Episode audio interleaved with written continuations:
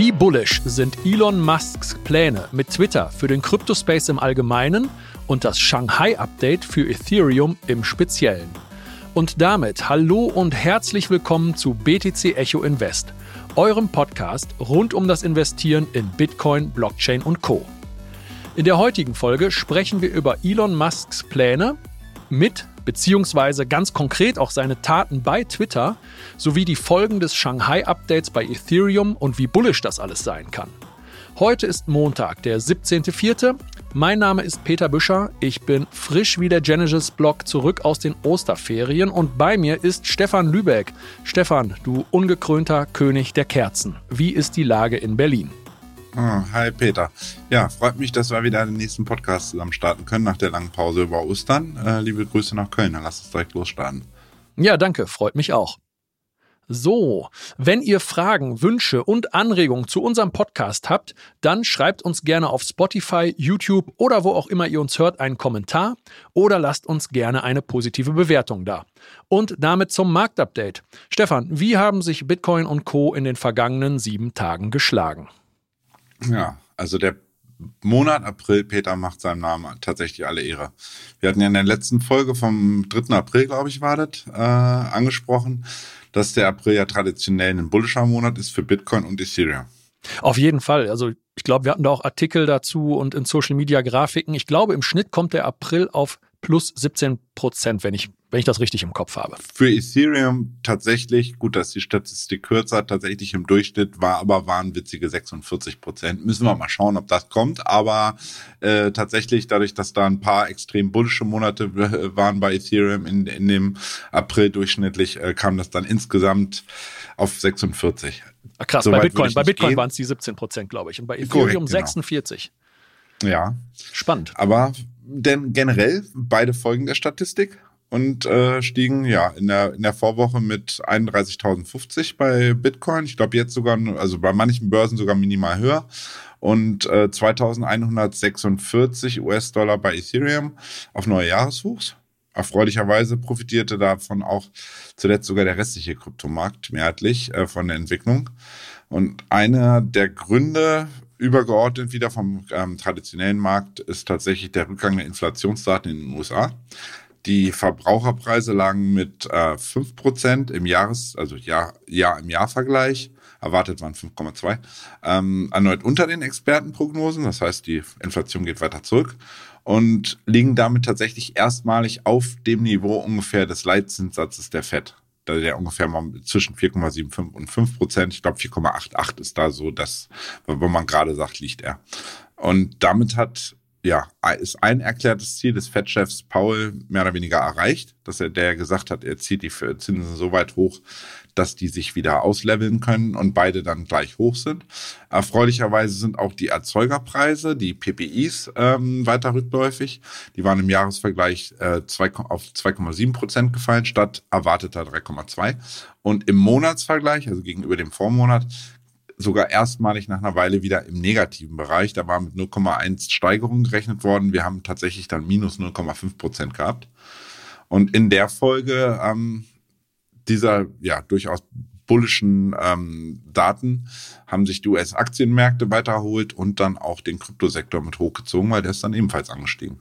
Und das sorgte im Endeffekt, wir wissen ja immer, dass da, zum Glück, dass der jetzt dazu führte, dass der US-Dollar-Index weiter zurückgegangen ist. Man sieht es auch, der Euro wird wieder stärker gegen, gegenüber dem US-Dollar. Und ja, so ein Rückfall des US-Dollar-Index DXY auf ein neues Jahrestief hat dann ordentlich für Rückenwind am Kryptomarkt gesorgt. Ja, wunderbar.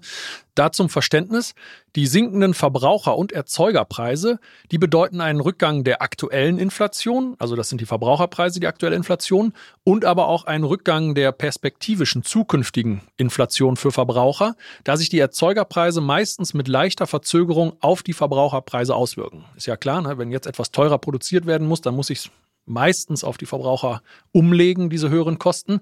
Und jetzt die sinkende Inflation gibt der FED dann wieder mehr Spielraum, die Leitzinsen zu senken, was wiederum für mehr günstiges Geld sorgt, welches dann in Aktien oder Risikoassets wie Kryptos investiert werden kann, oder Stefan? Das ist korrekt, genau. Also man kann, ob sie nun direkt die, die Leitzinsen senken, aber ich sage mal zumindest, sie haben weniger Gründe jetzt zu sagen, wir ziehen einfach immer weiter hoch und das ist potenziell schon mal äh, erfreulich, sag ich mal. Ja, danke dir dafür. Wie sieht es denn mit Blick auf die BTC-Dominanz und den Altcoin-Sektor diese Woche aus? Ja, das ist ja ganz interessant. Wir hatten in der letzten Folge ja darüber gesprochen, dass die Bitcoin-Dominanz dann äh, ja nicht nur auf ein neues Jahreshoch gestiegen war, sondern tatsächlich so in diesem Bereich der, ja, also quasi ein Mehrjahreshoch ähm, erreichen könnte. Und ist tatsächlich dann auch in der Vorwoche punktgenau an dem Hoch aus dem wohlgemerkt Juli 2021 bei 48,9 Prozent rangelaufen dann nicht durchgebrochen und hat jetzt in den letzten Tagen ähm, erstmal gen Süden umgedreht und beschleunigt aktuell ein bisschen stärker gen Süden, liegt jetzt ungefähr wieder bei ähm, 47 Prozent. Und in Anbetracht dessen, dass der BTC-Kurs weiter ja grob um die 30.000 notiert, aktueller Stand jetzt äh, 14.02 Uhr äh, 29.600. Und ähm, damit liegen wir, ja, was sind das, drei, vier Prozent unter dem Jahreshoch. Und ähm, dadurch, dass ja, Bitcoin, sagen wir mal, seitwärts tendiert, will ich das erstmal nennen, hat ähm, der Rückfall der Dominanz dann positiverweise sich gut auf den Altcoin-Sektor ausgewirkt. Ähm, zum Vergleich ungefähr 30 Altcoins haben jetzt in den letzten sieben Tagen ähm, zweistelliges Plus generieren können. Und da sind dann, wenn man ein bisschen genauer guckt, vor allem zwei DeFi-Infrastrukturprojekte interessant geworden. Allen voran das deutsche Projekt Radix mit 67 Prozent Kurszuwachs.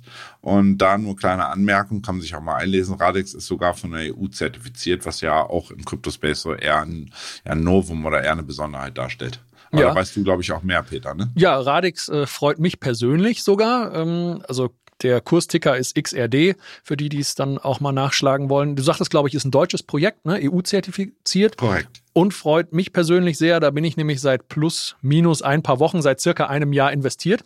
Und äh, deshalb freue ich mich über die jüngste Rallye, denn dann sieht dieses Investment schon fast wieder nach Break-Even aus. Da entsteht bei mir dann schon fast sowas wie Verkaufsdruck. Nee, hm, Spaß beiseite. Ähm, was ist Radix eigentlich? Radix äh, bezeichnet sich selbst als Düsentriebwerk für DeFi im Vergleich zur Propellermaschine. Also das ist jetzt deren Marketing-Sprech. Etwas konkreter bedeutet das, dass die ein Layer-1-Protokoll sind, das es Entwicklern mit der eigenen Programmiersprache Scripto, also Skripten, Krypto, Scripto, ermöglicht, baukastenartige DeFi-Anwendungen zu erstellen und zu nutzen, ohne sich über Sicherheit und Skalierbarkeit Gedanken machen zu müssen. Also sehr komfortabel für die Entwickler und da gibt es auch Incentivierung, das heißt, wer so eine, so eine Anwendung erstellt und die wird dann von anderen genutzt, der wird incentiviert. Und dass DeFi technisch Sinn macht, um Kosten durch Mittelsmänner einzusparen und zensurresistent über seine eigenen Assets verfügen zu können, darüber sind wir uns wahrscheinlich also alle einig.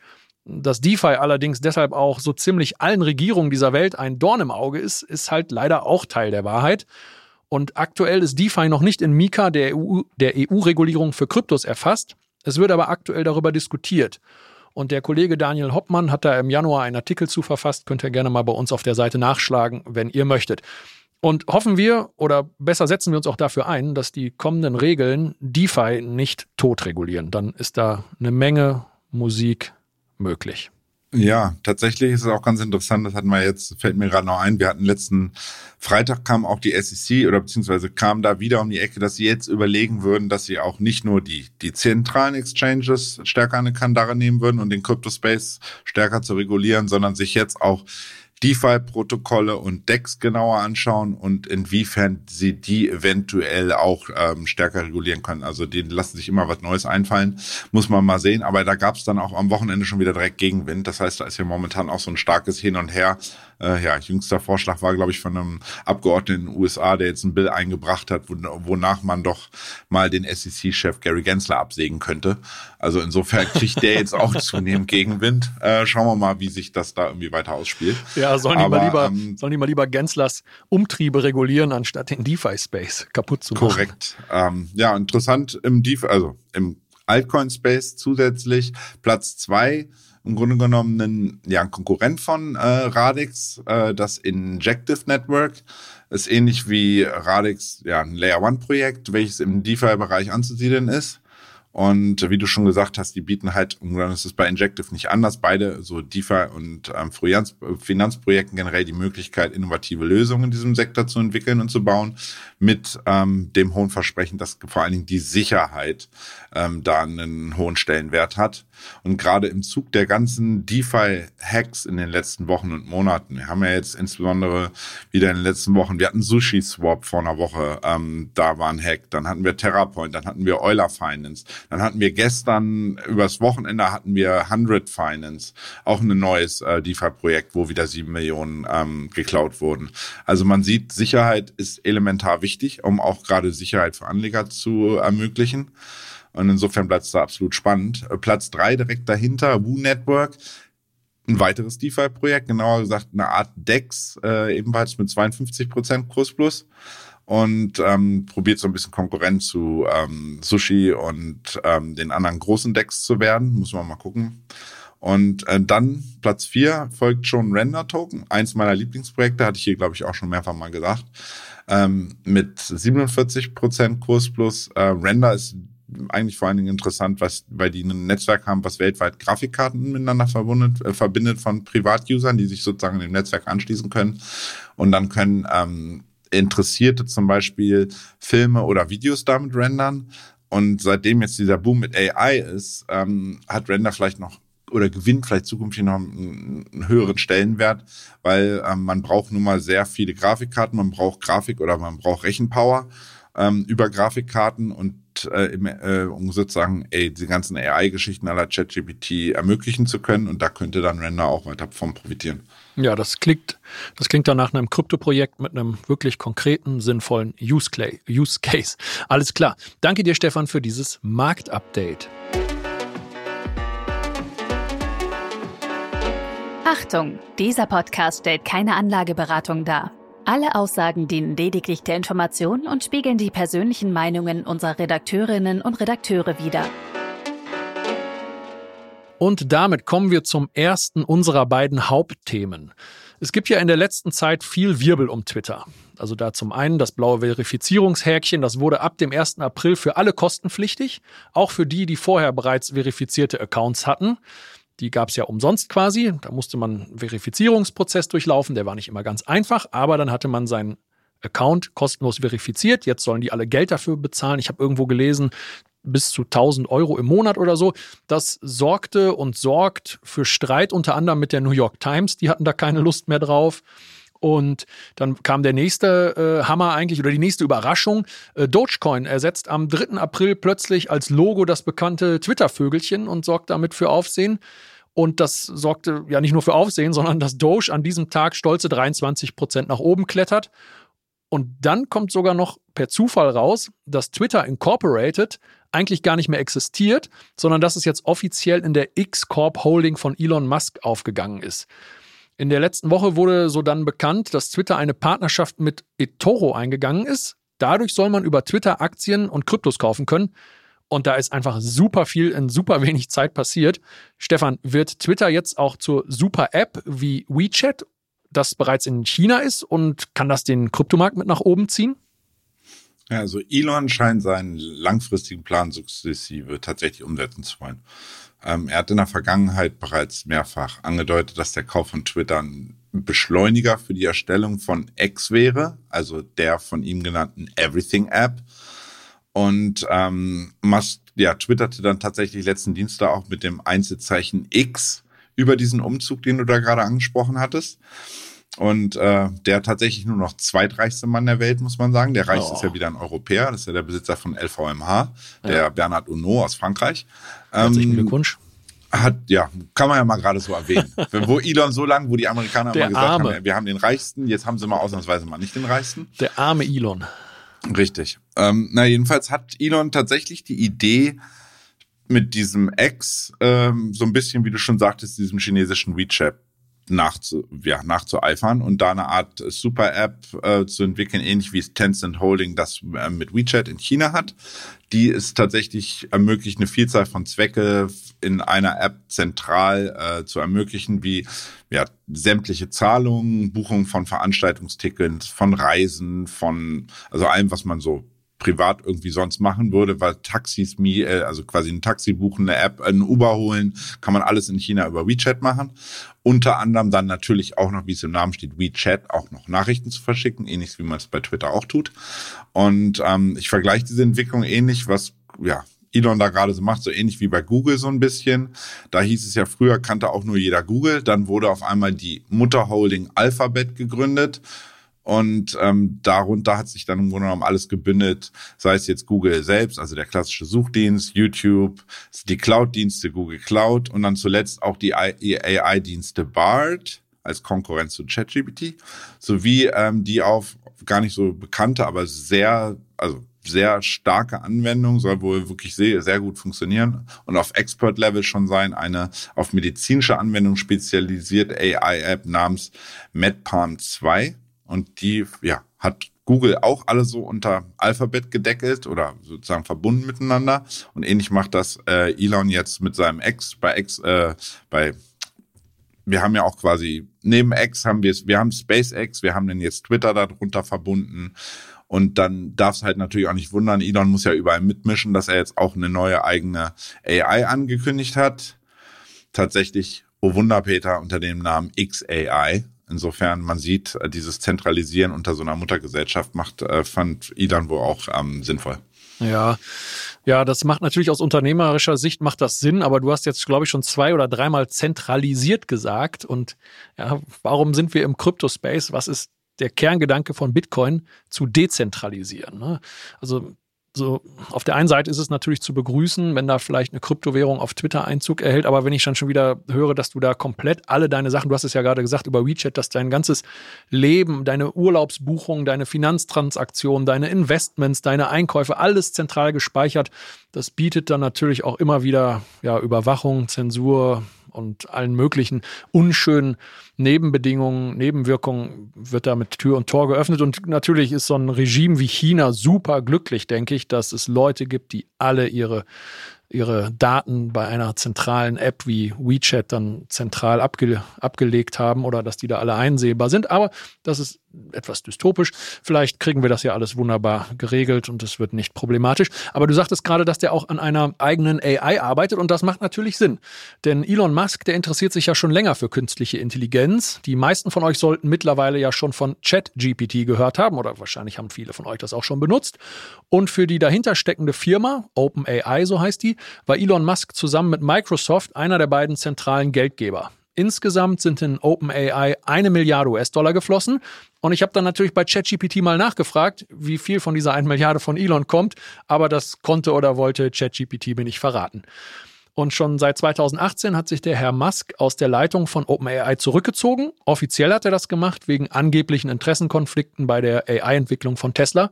Er soll aber wohl weiter als Berater und Spender im Hintergrund mitwirken. Mal gucken, wie sich das jetzt mit dem Start von XAI weiterentwickelt. Aber jetzt zur Frage, Stefan, what's in for the crypto space? Also bezogen auf den Crypto-Space wird da ja schon länger gemutmaßt, dass Mast eine Twitter-eigene Kryptowährung als Bezahlwährung in, dem, in seinem sozialen Netzwerk planen könnte. Und die Doge-Anhänger hoffen natürlich, äh, dass der größte Befürworter des, ja, Proof ist, ist ja tatsächlich noch ein Proof-of-Work-Coin Doge als Standardwährung etablieren äh, könnte. Kurzer Einwurf, er hat den Hund mittlerweile wieder entfernt. Also das war mehr oder weniger nur so ein temporäres Gimmick. Man munkelt auch, dass es eventuell eine Wette war, die schon ein, zwei Jahre zurückgeht, die er dadurch jetzt eingelöst hat. Ähm, es war in jedem Fall interessant, hat dem Dogecoin-Kurs äh, erstmal geholfen. Ja, erstmal, ähm, aber es ist auch schon wieder hart abverkauft worden, ne? Äh, richtig, ja gut, er hat dann wieder eine Ecke korrigiert, aber steht immer noch oberhalb sozusagen des Werts, bevor er ähm, diese die News oder quasi den Hund da implementiert hat, temporär. Okay. Ähm, interessanterweise muss man dazu sagen, hatten wir auch einen Artikel zu, dass die Dogecoin-Wale bereits im Januar 2023 angefangen hatten, Coins in größeren Mengen zu akkumulieren. Und ähm, ja, allgemein wird Doge nachgesagt, dass er wegen seiner hohen Geschwindigkeit bei gleichzeitig geringen Transaktionskosten als Bitcoin für Mikrotransaktionen ja, bezeichnet oder genutzt werden könnte. Und es bleibt auch wegen der Innovationskraft und Kreativität von Musk mit Sicherheit sehr spannend, wie er Krypto in sein X-Imperium einbindet und welche Kryptowährung schließlich als Bezahlwährung implementiert werden könnte.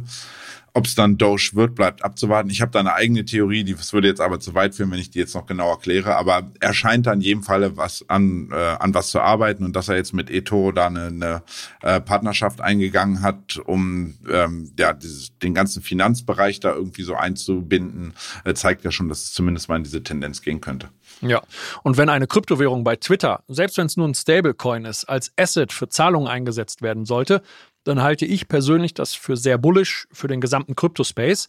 Auch weil ich mir davon Nachahmereffekte anderer großer Social Media oder Online-Shopping-Plattformen vorstellen kann. Da könnte dann ein gewisser Zugzwang entstehen, um auch diese Zielgruppe nicht zu verlieren und weiter mit dabei zu sein. Ein Tokenomics-Fact noch an dieser Stelle, welches Investoren ebenfalls berücksichtigen sollten. Die jährliche Inflation bei Doge beträgt 5 Milliarden Coins. Ja, danke dir, Stefan, für diese Einordnung zu Twitter und Elon Musk. Kommen wir damit zu unserem zweiten Hauptthema, dem Shanghai-Update bei Ethereum und dem damit verbundenen Chapella-Update. Damit ist es den Investoren, die teilweise schon seit dem November 2020 ihre Ether gestaked und gelockt haben, jetzt möglich, wieder frei über ihre ETH zu verfügen. Das hat dann zum einen Angst ausgelöst, weil es die Befürchtung gegeben hatte, dass viele der dann frei gewordenen ETH auf den Markt geworfen und verkauft werden könnten, nachdem sie wieder unlockt werden. Aber gucken wir einmal auf den Chart. Ethereum hat seit dem 12. April, also dem Update, um circa 9 bis 10 Prozent zugelegt. Stefan, woran kann das liegen? Ist Ethereum jetzt durch Liquid Staking noch attraktiver? Und was ist Liquid Staking überhaupt? Also die Prognose, dass ETH oder Ethereum dann dumpen würde, weil viele Anleger und sogenannte Delegatoren äh, und Validatoren ihre Ether nun unstaken und verkaufen würden, geisterte durch die sozialen Medien mal wieder. Ähm, ja, es wurde kolportiert, dass bis zu 40 Prozent der ETH-Staker ja im Plus wären und deshalb verkaufen würden.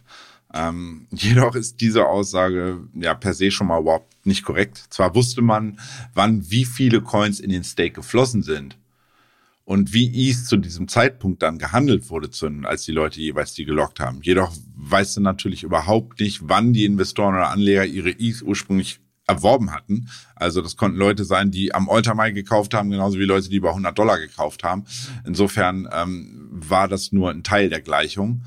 Und insofern war das für mich ähm, ja so ein bisschen die Idee. Ich weiß nicht, ob das wieder lancierte News, die be bekannten, der bekannte FAT sozusagen war. In jedem Falle waren, sind die Leute, die für mich, also Leute für mich persönlich gewertet, Leute, die zwei Jahre, teilweise zwei Jahre oder länger ihre Coins ähm, im also im Ethereum-Netzwerk dort gestaked und damit gelockt hatten, definitiv schon mal eins nicht, und zwar Weak Hands, also schwache Hände. Nein. Weil wieso sollte man, wenn man ähm, zwei Jahre gewartet hat, bis man die frei hat, wieso sollte man dann, wenn Ethereum und Bitcoin gerade am Jahreshoch notieren oder im Bereich des Jahreshoch und weitere Kurszuwächse allein aus charttechnischer Sicht durchaus möglich erscheinen, ausgerechnet jetzt dann verkaufen wollen? Also wie gesagt, Twitter-Fat und nicht mehr. Ähm, vielmehr kann ich mir vorstellen, dass ETH-Holder, du hast es gerade schon angesprochen, vielleicht eventuell unstaken könnten und um ihre Coins dann im Endeffekt ins Liquid, in Liquid-Staking-Lösungen wie äh, Lido Finance, Rocket Pool und so weiter stecken. Ja, Rocket Pool, können wir ja mal gucken, hat in den letzten sieben Tagen um stolze 33 Prozent zugelegt und gehört damit zu den wöchentlichen Top-Performern. Das könnte deine These also durchaus bestätigen. Lido ist seit letzten Monat äh, seit letzten Montag leicht im Plus so. Aber bei Rocket Pool äh, trifft das durchaus zu, dass da vielleicht jetzt nach dem Unstaken Zuflüsse stattgefunden haben. Ja, und dann bezüglich äh, der Info, also quasi, was ist Liquid Staking, teilweise der, also einige von euch werden es mit Sicherheit kennen. Ist ja jetzt auch nicht, wir hatten wir auch ein paar Artikel schon zu, aber generell vielleicht nochmal kurz aufgeklärt, was das überhaupt alles ist und wie man davon profitieren kann. Generell ist ja, Stay, versteht man unter Staking ja das Halten von Kryptowährungen in Wallets, um den Betrieb eines Blockchain-Netzwerks zu unterstützen und abzusichern. Also man ist für die Sicherheit des Netzwerks quasi indirekt mitverantwortlich. Die Anleger, oder in diesem Fall die Staker, bekommen dafür dann eine Belohnung für das Staken ihrer Kryptoanlagen, sogenannte Rewards. Und die belaufen sich wenn man in, bei Ethereum direkt sozusagen in Ethereum direkt investiert, äh, in den Pool, ähm, rund fünf Prozent PA, das heißt fünf Prozent Zinsen pro Jahr im Grunde genommen, kann man das nennen, die Rewards. Und, und durch den Platzhirschen Lido, also quasi den größten Liquid Staking Anbieter, können Anleger, und das ist der Vorteil von Lido Finance gegenüber der klassischen Staking Anlage, zum einen jede beliebige Menge an E staken, ohne dass, ohne dass äh, sich Anleger mit den komplexen Infrastrukturen auseinandersetzen müssen. Und das Neue ist da dann, dass du zusätzlich deine gestakten ETH nämlich weiter in DeFi-Apps nutzen kannst. Einfach gesagt, man muss nicht mehr zwischen der Teilnahme an DeFi und Ethereum Staking ähm, unterscheiden oder beziehungsweise sich dafür für eins entscheiden, denn ähm, Lido bündelt alle eingezahlten ETH und gibt im Gegenzug ähm, sogenannte STETH, also Staked ETH raus, dem ist der native Token der Plattform. Um, und über diese sogenannten Trusted Nodes, die ähm, Lido hat, ähm, staked das Protokoll dann die ETH und äh, Lido erhält dann die Staking Rewards und teilt diese dann wiederum an ihr, ähm, unter ihren Investoren auf.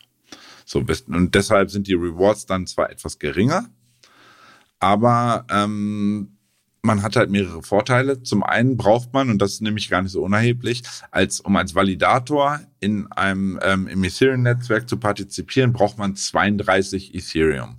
Das äh, hat nun mal auch nicht jeder auf Hand. Nein, man hat, nicht. dann läuft man Gefahr, wenn man dort nicht richtig interagiert, dass dort geslashed werden könnte. Das Was ist bedeutet ähm, das? nochmal sehr speziell. Das würde bedeuten, im Grunde genommen, man wird dafür bestraft im Netzwerk, wenn man nicht richtig agiert hat. Und da hat dann das Vorteil, da setzt nämlich dann Liquid, quasi Liquid Staking Lösung an. Diese Probleme hat man dann als, in, als Privatanleger nicht. Und ähm, man hat gleichzeitig aber die, den Vorteil, dass man, dass die Liquidität und die Flexibilität der Anlagen ähm, erhalten bleibt oder erhöht werden. Einfach ausgedrückt, Lido ermöglicht dir dann nämlich die ähm, ETH in beliebiger Höhe zu staken zu jeder Zeit, ohne dass du dir Gedanken um, die, um diese Sperre da machen musst. Denn wenn du nämlich im klassischen Netzwerk würdest du jetzt als Validator dort auftreten oder in einem klassischen Ethereum Staking Pool investiert sein, dann hast du immer eine, eine ja, De-Staking-Phase, das ist in die Zeit, du klickst quasi, dass du deine Ethereum frei bekommen haben möchtest und dann musst du immer erstmal warten in dieser De-Staking-Periode, De-Staking-Periode, bis du die wieder frei bekommst. Das hast du nicht bei den Liquid-Staking-Anbietern wie Lido oder ähm, Rocket Pool zum Beispiel weil die sind dann mehr und mehr direkt wieder verfügbar. Das heißt, du bist viel flexibler in deiner Handhabung damit. Zudem erhältst du, wie gesagt, diese STETH, und kannst mit denen dann im DeFi-Sektor agieren. Das heißt, du hast eine elegante Lösung, um auf der einen Seite Rewards zu bekommen, die vielleicht auch ein bisschen geringer sind, aber gleichzeitig hast du die Möglichkeit, durch diese Staked ETH, die du wieder reinvestieren kannst, zusätzlich Geld zu verdienen. Das heißt, insgesamt eigentlich eine sehr elegante Lösung, um dort arbeiten zu können. Ja, danke dir für diese Erläuterung. Und seit Chapella sind ja circa eine Million Ethereum frei geworden.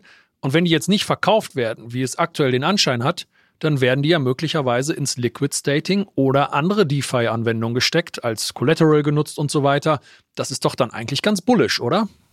Korrekt, Peter. Ähm, für mich war der Event ohnehin ein bullisches Event.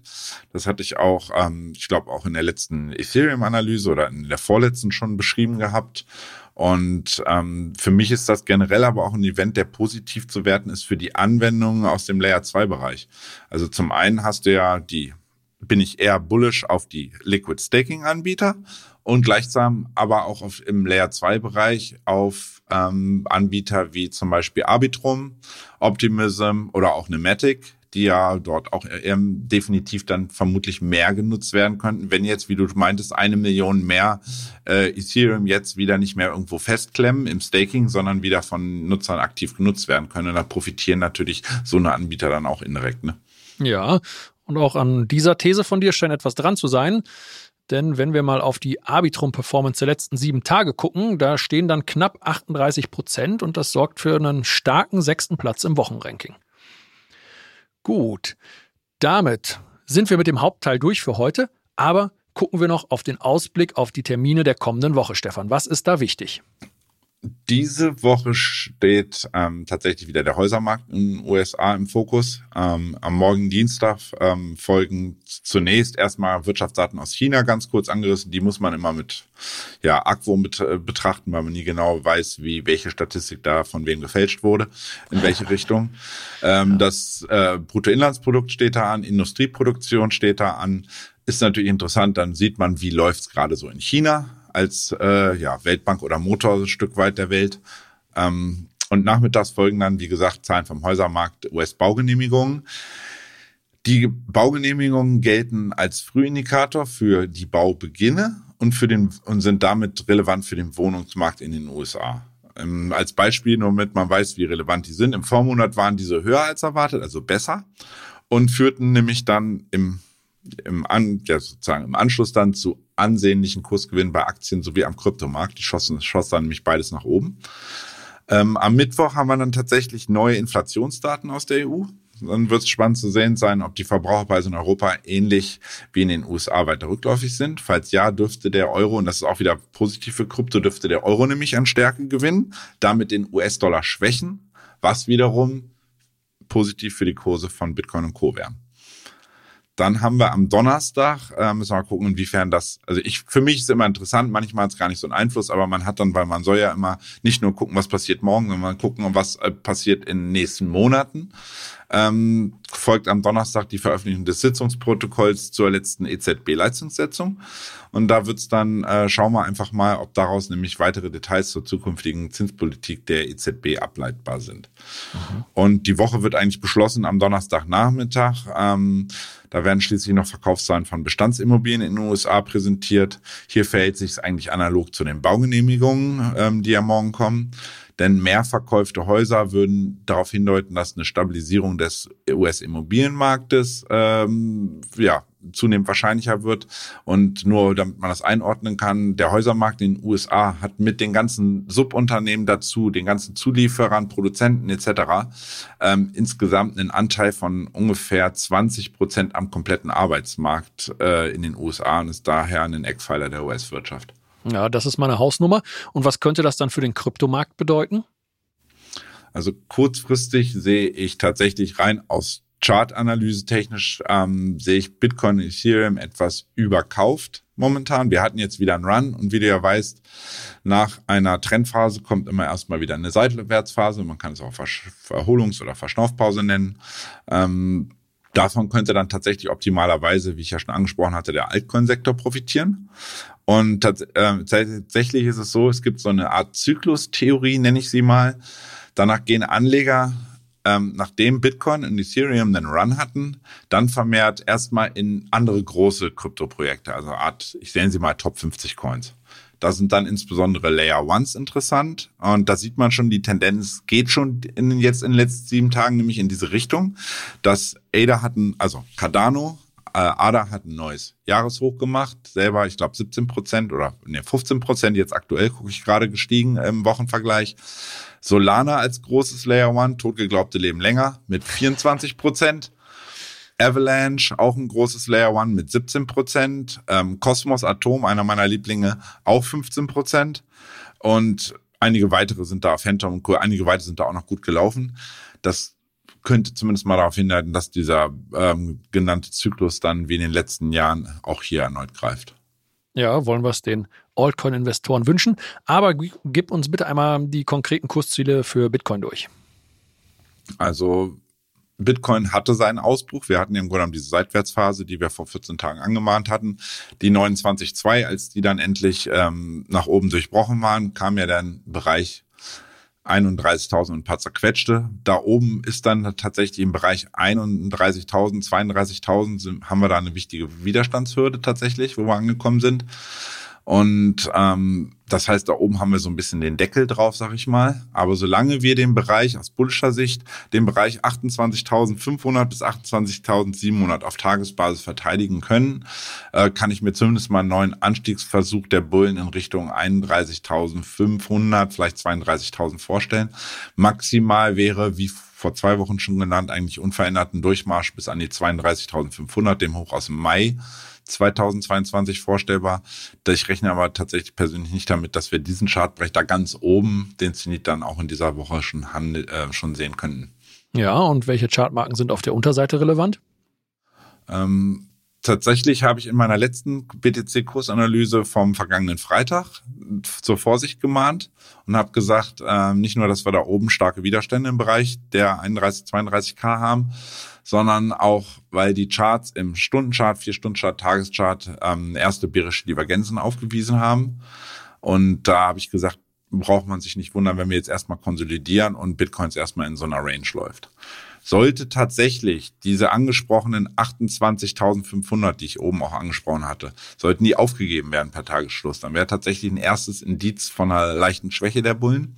So dann könnten wir 27.700er Bereich grob anlaufen und da dürfte es dann vermutlich erstmal für die ja, kommenden oder sagen wir zumindest kurzfristiger Zeit zu einer Richtungsentscheidung kommen. Denn fallen wir da drunter oder Bitcoin fällt da drunter zurück, ähm, könnte es in Richtung 26.500er Bereich korrigieren lassen. Und ähm, damit wäre dann tatsächlich auch nicht mehr das Ausbruchslevel vom 17. März bei 25.300 so weit. Das wären ja dann nur noch 4, 5 Prozent. Das wäre so das Maximale auf der Unterseite. Ähm, aber ich sag mal, wie gesagt, solange wir die Bullen immer wieder zur Stelle sind in den genannten Supports von eben gerade, ähm, müssen wir da jetzt erstmal keine Panik haben. Ja, gut. Dann jetzt noch zu unserer Wette vom 3. April war das. Ne? Wo steht Bitcoin nächste Woche? Deine Meinung war, Rücksetzer zu kaufen. Das ist aufgegangen und dein Tipp war die glatte 30.000. Ich hatte 26.256 genannt und damit geht diese Runde eindeutig an dich, auch wenn wir erst heute mit einer Woche Verspätung auf den Kurs schauen. Das, glaube ich, kann man so tolerieren. Ja, und damit von der Vergangenheit über die Gegenwart in die Zukunft. Stefan, welchen Preis können wir nächste Woche bei Bitcoin sehen? Was ist dieses Mal dein Tipp? Also es dürfte tatsächlich stark von der Entwicklung des US-Dollar-Index DXY abhängen. Daher werfe ich jetzt, bin ich jetzt heute mal der Bär und sage, ich werfe die glatte Marke 27.000 in den Raum. Ja, gut. Also ich habe vorhin, als ich mir die Zahl aufgeschrieben habe, da rangierten wir noch bei knapp 30.000 und da sieht man so eine Unterstützung auch bei 29.863. Die ist einmal, zweimal, dreimal, viermal angelaufen worden. Jetzt im vierten Mal ist das Ding, während wir unseren Podcast hier geplant haben, ist das durchgerauscht nach unten. Und für mich ist da der nächste Stopp bei den 29.269. Und das ist dann auch mein Tipp für nächste Woche. Ja, damit danken wir euch dann fürs Zuhören. Wir wünschen euch eine erfolgreiche Handelswoche und bis zum nächsten Mal. Ja, bis kommende Woche, ihr Lieben.